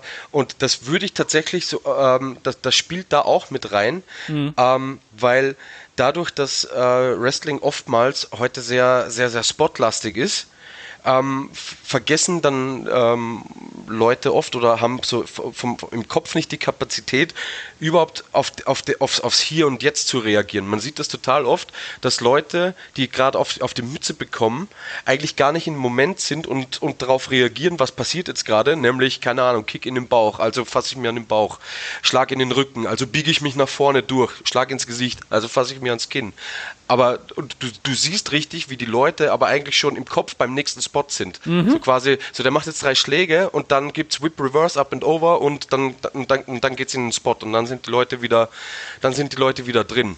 Was auch, glaube ich, ein bisschen eben da, da, dem geschuldet ist, dass halt viel mehr, äh, ja, dass, dass im Großen und Ganzen alles viel durchchoreografierter ist als sonst, äh, als, als sonst, als früher, was auch vollkommen logisch ist, weil wenn ich jetzt, keine Ahnung, mit Jesper ein Match bespreche und sage, pass mal, ja, passt, Finish ist Hulk Up, Black Drop, 1, 2, 3 und sonst wissen wir nichts, mhm dann haben wir auch nichts, worüber uns, wir uns Gedanken machen können, sondern da wird, wird Jesper jeden Schlag, den ich ihm verpasse, wird er da das meiste rausholen, weil er ja eh nicht weiß, was als nächstes kommt. Und wir arbeiten uns quasi am Weg. Aber wenn ich jetzt Jesper drei Spots calle hintereinander, dann wird er vielleicht beim ersten Schlag schon daran denken, äh, welcher Spot jetzt gleich in 20 Sekunden passiert, anstatt äh, darauf zu reagieren, was ich jetzt gerade mit ihm in dem Moment anstelle. Ne? Ähm, ja, aber ich schweife vielleicht ein bisschen nee, zu ja, nee, nee, nee, nee, nee absolut gar nicht. Das ist super, super interessant. Ähm, tatsächlich, also das ist auch eine, ich, ich bin ja immer kein Fan von Pauschalurteilen über, über einzelne Generationen, aber ich, das ist eine von den Sachen, die ich äh, tatsächlich so äh, auf jeden Fall festhalten würde, ist, dass wenn man sich Shows von vor 20, 30 Jahren oder Matches von vor 20, 30 Jahren anguckt, dass im Durchschnitt also einfache Punches in aller Regel schon mal ja, ich sag jetzt einfach mal besser gesellt werden. Das ist ja auch Geschmacksfrage, aber das sieht auf jeden Fall, die, die, also die können alle mit einem Punch besser umgehen und da mehr rausholen. Das sieht man an den, das sieht man an der Stelle auf jeden Fall extrem. Und ähm, das, was du angesprochen hast darüber, dass man so ein bisschen im, mit dem Kopf schon bei der nächsten Aktion ist. Ich finde, es kommt auch in der WWE inzwischen relativ häufig vor, und ich nenne jetzt auch keine Namen, mir fällt jetzt auch gerade nicht mal jemand ein, aber dass zum Beispiel der eine Wrestler möchte schon in die nächste Aktion übergehen, zum Beispiel in irgendeinen Griff oder in einen Move und der andere setzt aus Versehen noch einen Schlag nach und dann muss er den Move noch einmal so abbrechen und fasst dann aber gleich wieder nach, was ja in einem echten Kampf nicht passieren würde. Ne? Wenn ich was versuche und ich krieg einen auf, mitten auf die Nase, dann mache ich, mach ich nicht den gleichen Move nochmal, sondern wird erstmal was anderes versuchen. Und das, das, das fällt halt schon relativ häufig auf tatsächlich. Mhm, auf jeden Fall. Aber ähm, das ist ich denke gerade nach, wenn ich denke, ich, ich denke nach und äh, versuche das alles ähm, zu erfassen. Und wenn ich dann jetzt weiß, okay, also es gibt trotzdem aber ähm, Nuancen, unterschiedliche Nuancen im Wrestling. Ist es denn aktuell so, dass wir momentan vielleicht gewisse Nuancen sogar im Wrestling oder im, das, im Selling, ähm, ja, dass die uns fehlen, wo wir gesagt haben, okay, früher, da wurde das aber anders gemacht und es gefällt uns besser oder haben wir das aktuell gerade gar nicht so? Ja, da, da greife ich, da greife ich gleich nochmal den, den KO auf, den Robert ja gerade schon angesprochen hat. Den, der, der, der fehlt mir tatsächlich sehr, den würde ich sehr gerne wieder häufiger sehen und ich finde das irgendwie auch ein bisschen, ich finde das sehr, sehr, sehr spannend, dass wir so viele MMA-Elemente inzwischen im Wrestling haben und auch ja sehr viele Leute, aus, die aus dem MMA auch tatsächlich kommen. Ähm, und eigentlich die Leute ja auch die ganzen UFC-KOs andauernd vor Augen haben. Aber äh, KOs sind immer noch ein sehr selten genutztes Stilmittel tatsächlich an der Stelle. Also was es ja noch relativ häufig gibt, ist das ist der K.O. durch den einen Submission-Move, ja, also das, das, das Bewusstloswerden, sag ich mal. Das wird jetzt, glaube ich, noch relativ häufig, taucht das mal wieder auf. Ähm, vor allem, wenn der, wenn, wenn das, wenn das Babyface halt nicht aufgeben, aufgeben will, sondern einfach, ja, letztendlich dann einsch einschlummert. Aber KO durch einen gut gesetzten Punch oder auch durch einen extrem harten Move sieht man halt sehr, sehr selten. Also in Matt Riddle-Matches gab es das jetzt ein paar Mal und äh, hier und da nochmal vereinzelt, aber das ist schon eine totale Randnotiz, finde ich nach wie vor. Ja, das ist ein sehr guter Punkt. Also ähm, Chaos finde ich auch unterrepräsentiert, muss ich ja sagen, feiere ich sehr. Also natürlich nicht eskalativ, aber wenn das so, wenn das so tröpfchenweise mal eingesetzt wird, finde ich das ganz gut. Robert, äh, vermisst du denn irgendwas, wo du sagen könntest, okay, da könnte man heute noch mehr ansetzen? Mm, nee, also äh, auch wenn sich's ähm, sehr negativ angehör, äh, angehört hat. Ne? Äh, ich will auch nicht immer äh, alles oder so, so klingen wie der, der, der, der alles schlecht redet. Ne? Nein, das, das ist gar nicht der Fall hier, ja. ich wollte es nur sicherheitshalber, nur mal sicherheitshalber anmerken, damit es hier keine Old Man Yells at Cloud äh, gibt oder so. Super, jetzt habe ich, hab ich irgendwie ein Simpsons-Meme im Kopf, ja. ähm, nee, also ich, was ich ein bisschen schade finde, ist, dass ähm, im, also TKOs und so weiter, ähm, würde, würde ich auch grundsätzlich äh, äh, zustimmen.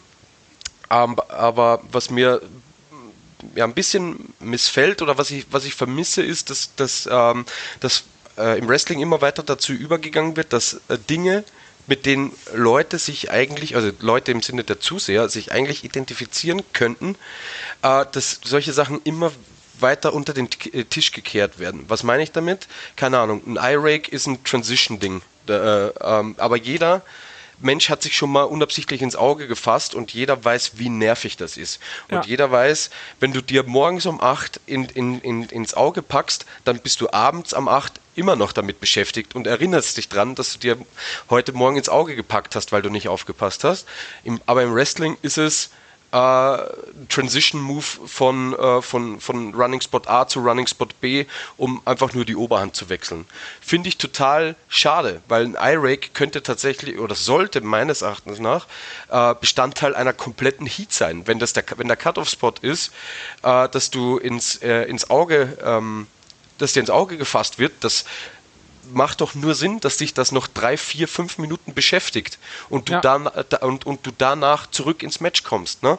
Oder jeder, äh, jeder, äh, jeder Mann kann nachempfinden, wie es ist, wenn man in die Kronjuwelen getreten bekommt. jeder. Es, ist, ja. es, ist, es gibt keinen kein Mann, dem es noch nicht passiert ist.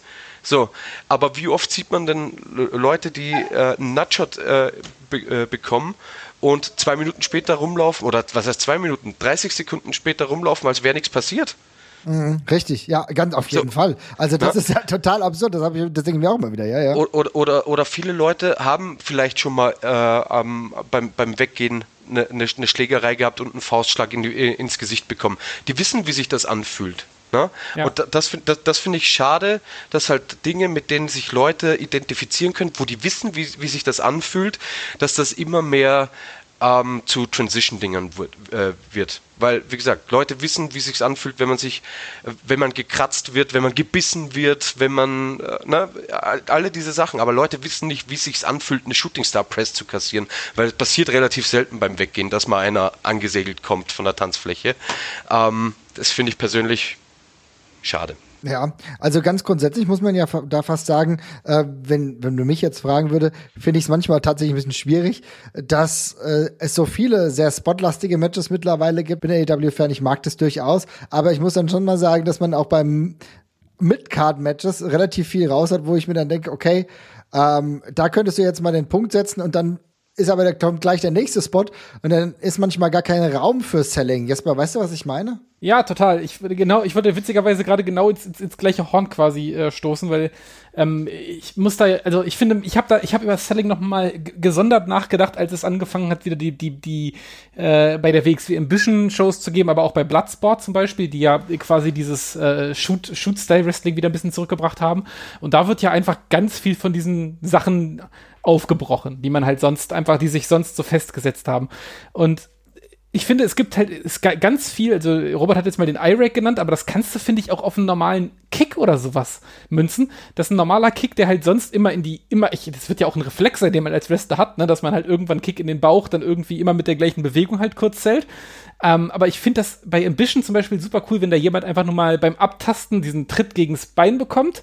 Im ersten Moment zuckt er zusammen und dann geht er noch ein bisschen weiter und merkt beim dritten oder vierten Auftreten so, oh nee, scheiße, das tut schon immer noch weh. Das kennt jeder, ne? Man, manchmal kriegt, äh, wer auch nochmal Fußball gespielt hat oder sonst irgendwas, manchmal nach dem Tackling oder sonst irgendwas, da denkst du erst wieder kurz, es geht und dann versuchst du es ein bisschen weiter zu belasten und dann merkst du auf einmal, boah nee, scheiße, das zieht immer noch ganz schön. Und ähm, dass diese Sachen dann wiederkehren und dann nochmal da so ein bisschen, so, so ein bisschen Schmerzgedächtnis auch, auch mitkommt. Das, das, das fände ich halt geil. Wenn eben auch mal so Moves, die, die man sonst einfach wegsteckt, wie auch einen, einen Hip-Toss oder sowas. Danach steht man ja auf und das Match geht weiter. Aber wenn sich dann danach nochmal jemand 30, 40 Sekunden später dann doch nochmal ans Kreuz was merkt, scheiße, ich bin irgendwie kacke gelandet an der Stelle, das fände ich schon richtig geil. Und ich glaube, ich weiß nicht, ob das, ob das jeder Fan beim ersten Mal verstehen würde, vermutlich nicht, aber wenn man den Sachen ein bisschen Raum zum Atmen gibt, ich glaube, dann kann man auch diese kleinen Sachen vermutlich wieder ein bisschen mehr hervorheben. Mhm.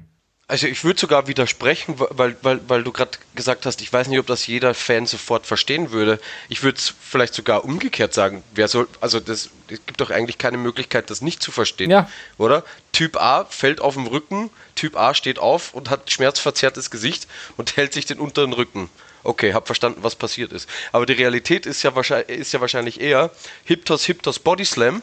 Ja. Und dann gibt's, dann gibt's, wenn man, wenn, wenn überhaupt, gibt es dann quasi ein Cell für, ähm, für, für, für drei Aktionen. Also da, äh, hatte ich auch ein, ähm, also kann ich nochmal aus dem Nähkästchen plaudern, äh, ein Aha-Erlebnis, ähm, ich weiß es gar nicht mehr, mit wem es war, ich könnte auch Tom Pritchard gewesen sein, wo äh, ein Drill in der Ecke, wo es quasi darum ging, ähm, fünf, fünf Dritte zu setzen, oder fünf oder drei oder fünf Dritte zu setzen. Ich sage jetzt einfach mal fünf für die, äh, für, für die Story. Und, und äh, das war's. Also es ging quasi darum, Dritte zu setzen und die zu sellen. Ne?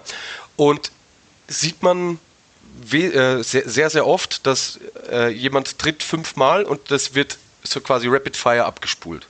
Ne? Mhm. Also so, und dann kommt die Frage, ja, Robert, möchtest du, dass ich den ersten Tritt oder den fünften Ki äh, Tritt verkaufe?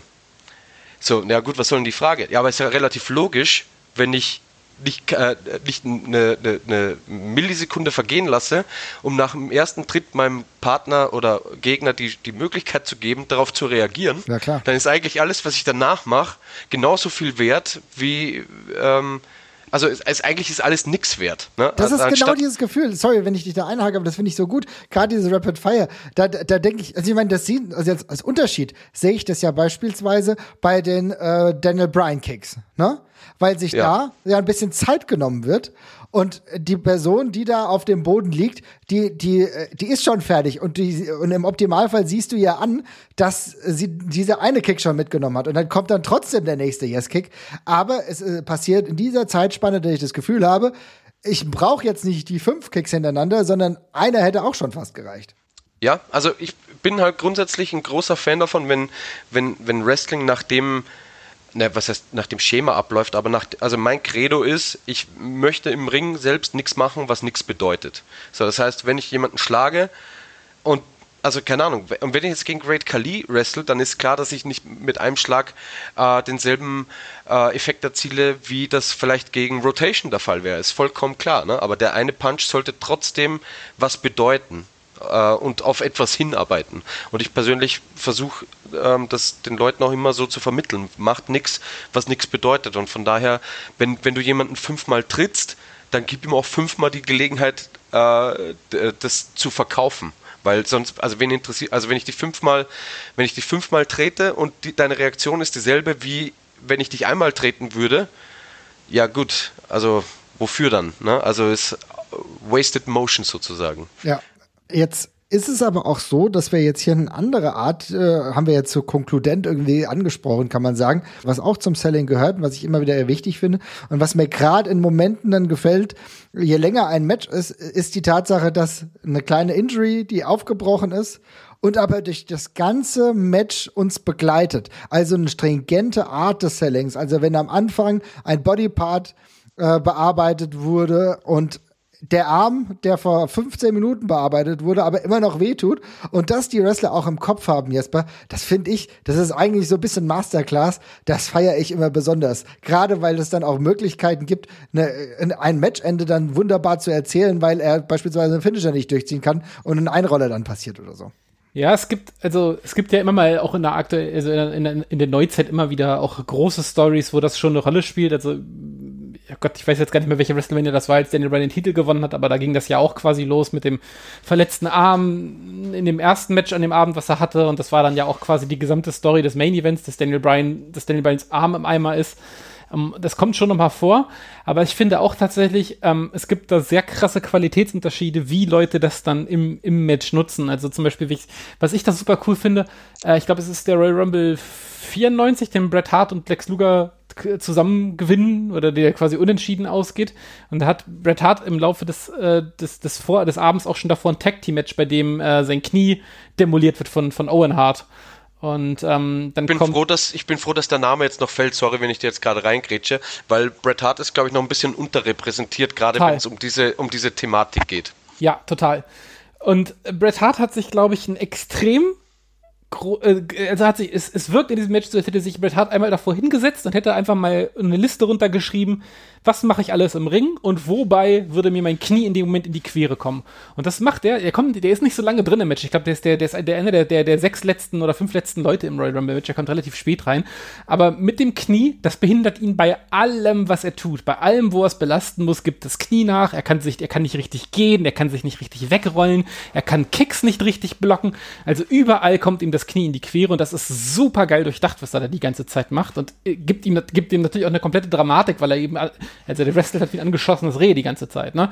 Und ähm, aber das ist halt so gut durchdacht und ich meine, ganz viele haben immer diese, diese Mechanismen, äh, keine Ahnung, mein Arm ist kaputt und dann choppe ich viermal und beim fünften Chop, ah, kann ich dann nicht mehr, weil meine Schulter tut weh. Ähm, aber ich sehe es dann relativ selten, dass es zum Beispiel in einem Lockup irgendwie groß hervorgearbeitet wird, dass der, dass ich kann nicht richtig zugreifen oder sowas. Und das sind dann immer die immer, die immer gleichen Spots, wo dann gezeigt wird, ah, jetzt tut's hier weh. Und Barrett Hart, finde ich, der bringt da eine, einen un, also unglaublichen Realismus rein. In dem Match gegen Steve Austin sind da auch ganz viele Momente von, wo er, ja, wo, wo man, bei Bret Hart sieht, bei Bret Hart sieht man die Abnutzungserscheinung des Matches einfach saugut jedes Mal. Das ist, macht unglaublich viel Spaß. Bret Hart, ja, definitiv. Auch einer der Wrestler, die mich ja irgendwie in meiner Großwertung begleitet haben. Und da fand ich das irgendwie ziemlich cool. Das hat mich irgendwie viel mehr mitgenommen als die Hulk Hogan Matches, muss ich ehrlich sagen, ja. Weil die Psychologie dahinter für mich irgendwie faszinierend war. Auch als Fan, das zu sehen und diese Glaubwürdigkeit eines Kampfes, dass, naja, dass dann halt ein Abnutzungseffekt dann stattfindet. Das war für mich im Endeffekt ziemlich cool. Und Daniel Bryan, wir haben es ja schon gesagt, führt das im Endeffekt ganz gut fort. Aber äh, das sind so im Endeffekt die großen Lernen des, äh, des Sellings. Haben wir denn noch ein Thema? Thema dazu, was wir besprechen müssen und noch nicht abgehandelt haben, Jesper oder Robert? Müssen wir dazu noch was besprechen? Also das ist halt ein sehr, sehr weitläufiges Thema. Ne? Also mhm. wir könnten jetzt auch locker noch eine Stunde weiter philosophieren. Also äh, ich bin, keine Ahnung, falls euch noch was einfällt, ich bin noch, äh, ich bin auf jeden Fall noch offen, aber ich habe jetzt so nichts mehr auf dem Zettel stehen, außer noch jede Menge weitere Namen, die, die, ja, die ich positiv erwähnen könnte, aber sonst habe ich nichts mehr auf dem Zettel. Ich, ich habe tatsächlich einen weiteren Namen und damit, äh, damit, damit aber ganz eng verbunden, eine, eine bestimmte Art des Sellings, die ich deswegen nochmal reinbringen möchte. Und ich habe mir damit auch äh, Kevin, Kevin Owens aufgeschrieben, ähm, weil ich bei dem das ist, das ist einer der wenigen Wrestler, wo ich das Gefühl habe, ich, ich, ich kann richtig die Erschöpfung halt greifen die ganze Zeit. Mhm. Bei Kevin Owens, der ist halt auch, also der, der ist ein sehr, der ist, der hat sehr viel verbales Selling, der ist sich sehr am Beschweren die ganze Zeit, also am, am Schnaufen, am Stöhnen und sehr am Schreien gut, die ganze sehr Zeit. Sehr gut, eine andere Art des Sellings, ja. ja er sitzt nicht? ja, der, also der artikuliert ja andauernd, dass, dass er nicht mehr kann und dass es einfach alles nur noch wehtut. Das macht er die ganze Zeit. Er ist dann, der macht dann nur dieses uh, im Ring, das, was du dort über die Mikrofone hörst. Der kann einfach nicht mehr. Und der ist wie so, ja, wie jemand, der jetzt irgendwie gerade beim Umzug 25 Möbel zusammengeschraubt hat, aber er muss jetzt noch den 26. Äh, Tisch zusammenbauen. Geht jetzt nicht anders. Und das, da, der, der schleppt sich dann so geil durch. Da ist der ganze Körper dann auch einfach nur noch so träge, schlecht bewegliche Masse und er hat, es wirkt auch so, als hätte er sich gar nicht mehr richtig unter Kontrolle. Das macht auch richtig viel her. Geile Nummer. Also äh, Kevin Owens finde ich sowieso super. Ähm, aber gerade mit dem, was du gesagt hast, dass diese andere Art der Sellings, die du gerade angesprochen hast, finde ich total gut. Smarte Idee, weil ich mag auch die andere Art, also dieses, äh, dieses Verbale. Es gibt ja auch, genau, auch Schnaufen oder Stöhnen. Ja, äh, ähm, tu was, das du nicht lassen kannst, damit du mir ausdrückst, dass es dir gerade Schmerzen bereitet. Ja, es, äh, also ähm, ich habe das äh, eingangs oder relativ am Anfang ja äh, schon mal kurz umrissen mit diesen quasi äh, Body Language, Facials und die, die, die Stimme. Und ähm, alles, alles vollkommen richtig. Ich würde äh, würd Jesper auf jeden Fall auch zustimmen, aber dann nutze ich noch mal schnell die, die, die, die Gelegenheit, um eine, ja? Äh, eine Bitte loszuwerden an, an, an, an äh, meine Kollegen und Kolleginnen, äh, die das wahrscheinlich nie hören werden, weil die meisten davon auch Englisch sprechen, logischerweise. aber ähm, weil gerade eben das, das Thema Stimme hochkam, ist, ist auch eine Sache, die mich ein bisschen äh, ja, nervt, sagen wir, sagen wir es mal so. Und ist tatsächlich auch, lustige Anekdote, äh, eine Sache, wegen der hin und wieder mal äh, mein, meine Freundin ganz mit, mit einem verstörten Blick ins Zimmer kommt. Und zwar ist, ist es mega unauthentisch, aber es machen leider viel zu viele, die ähm, ihre Stimme äh, beim, beim Selling oder generell beim, beim, beim Wrestling nicht äh, aus, aus dem Bauch heraus ähm, äh, ja, wie soll ich sagen, äh, die Geräusche nicht aus dem Bauch heraus machen, sondern äh, ganz, ganz hoch äh, quasi im, im, im Hals. Und es klingt dann immer wie in einem schlechten Pornofilm. Und dann kommt dann kommt's hin und wieder vor, dass man mal, meine, meine Freundin hinter mir steht und sagt so, was, was guckst du dir denn da an? äh, ja, äh, ja äh, Wrestling, was denkst du denn? Ja, es klingt halt wie ein es klingt halt wie ein schlechter Porno aus der, aus, aus der Entfernung, was tatsächlich damit zu tun hat, dass eben viele, vor allem unerfahrene Leute, die das vielleicht auch gar nicht auf, auf dem Schirm haben, vielleicht hattet ihr das auch jetzt gerade nicht auf dem Schirm, die halt ihre, ihre Stimme und ihre, ihre Laute halt in erster Linie aus dem Hals ähm, ähm, kommen lassen und nicht aus der, äh, aus der, aus der, ja, wie soll ich sagen, ganz tief aus der, aus, aus der, aus der Magengrube, ne? Also, mhm. ähm, und, aber den Unterschied hört man halt einfach, ob jemand, ah, oder jemand, ähm, von, von sich gibt. Ich das ist dann genau, Typ. ja, aber, aber das Ding ist, äh, äh, also das sagst du jetzt so, aber wenn du dich anstrengst und ja. wirklich anstrengst, dann bist du ja auch nicht da. Du, also du verschiebst deinen Kasten oder einen, Schrank auch nicht und magst, ah, sondern wirst du auch machen. Ja, auf jeden Fall. Geil. So, ne? ja. Und, und, und das ist aber so total für mich persönlich wichtiger Punkt, der mich auch total oft rausnimmt, wenn, wenn, wenn, wenn, wenn Leute halt so total ähm, ja, ich weiß nicht, fehlt mir ein bisschen die, die, die, die, die jugendfreie Umschreibung, sage ich mal. Ne? Äh, also es klingt halt immer oder sehr oft nach einem nach einem nicht jugendfreien Film. ähm, und das finde ich auch total verstörend, weil es halt auch nicht real ist, weil jeder, der sich anstrengt, weiß, ich mache halt und nicht. sehr, sehr gut. Ich hoffe, dass niemand jetzt diese einzelnen Szenen hier rausklippt und irgendwann gegen uns verwendet. Aber äh, wenn wir dabei bleiben, habe ich noch eine Frage. Und zwar, gibt es denn wirklich unterschiedliche Arten des Sellings ähm, auf den Kontinenten? Haben wir eine unterschiedliche Art des europäischen Sellings im Vergleich zu amerikanischem Selling? Muss ich mal so, so, eine Frage stellen, weil ehrlich gesagt, die, die Sachen, die ich mir damals angeguckt habe, also es wurde tendenziell fast ein bisschen weniger gesellt im europäischen Bereich, würde ich jetzt mal so behaupten. Ja, also, es, also ich weiß nicht, ob, ob das heute noch, also ich würde schon sagen, dass das Selling in, in Japan grundsätzlich schon ein bisschen anders läuft, weil ja. halt dieser, dieser Fighting Spirit eine, eine, eine, große, eine große Rolle spielt. Ähm, aber ich glaube, dass so ja, Europa eine, eine, eine, gesunde Mischung aus dem amerikanischen Stil und dem, und dem japanischen Stil war und auch halt eher in die, sag ich mal, sportlichere Richtung ging. Aber ich, ja, also ich würde, ich glaube, heute ist in, in Europa eher amerikanisch ange, angesagt ähm, als, als japanisch. Mhm. Ähm, ja, also um vielleicht auch nochmal ein paar europäische Namen zu nennen, ich finde zum Beispiel Cara Noir und, und Ilya sind in Europa auf jeden Fall ganz, ganz weit vorne mit dabei, wenn es um, äh, um, um Selling geht. Und äh, die haben aber auch auf jeden Fall äh, einen japanischen äh, Einfluss mit, mit drin, würde ich jetzt mal äh, unterstellen. Also ich würde bei beiden schon sehr viel Fighting Spirit auch ähm, wahrnehmen. Bei Ilya, das ist aber jetzt aber weit gegangen.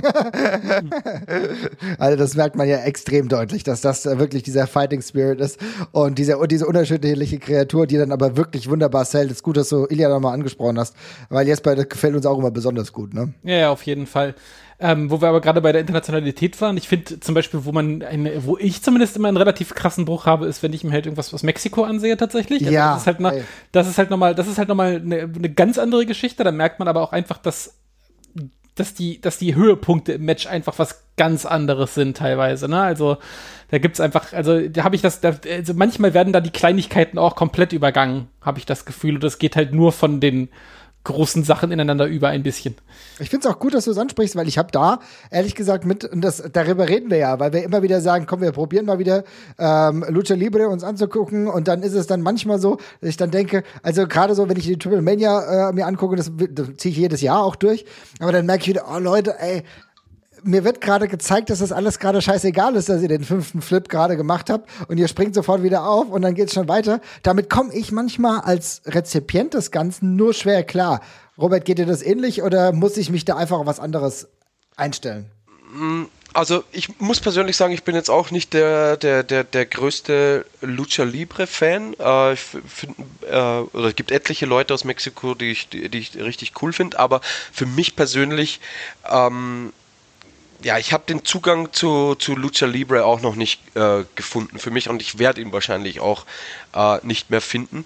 Ich glaube, da, was da eine ganz entscheidende Rolle spielt, ist einfach, dass die, ich, also ich sage jetzt mal ganz salopp, äh, Lucha Libre ist in der DNA der Mexikaner. Ja. Und ich glaube, was, was für uns als ähm, Wrestling, ähm, als Wrestling-Fans von eben amerikanischem oder europäischem Wrestling total absurd wirkt, ähm, sind aber Dinge, die die Leute nicht sehen. Also ich erinnere mich zum Beispiel, ähm, äh, ich habe mir, boah, was war das letzte, was ich effektiv wirklich geguckt habe? Da hat Dr. Dr. Wagner Jr. seine, seine Maske verloren.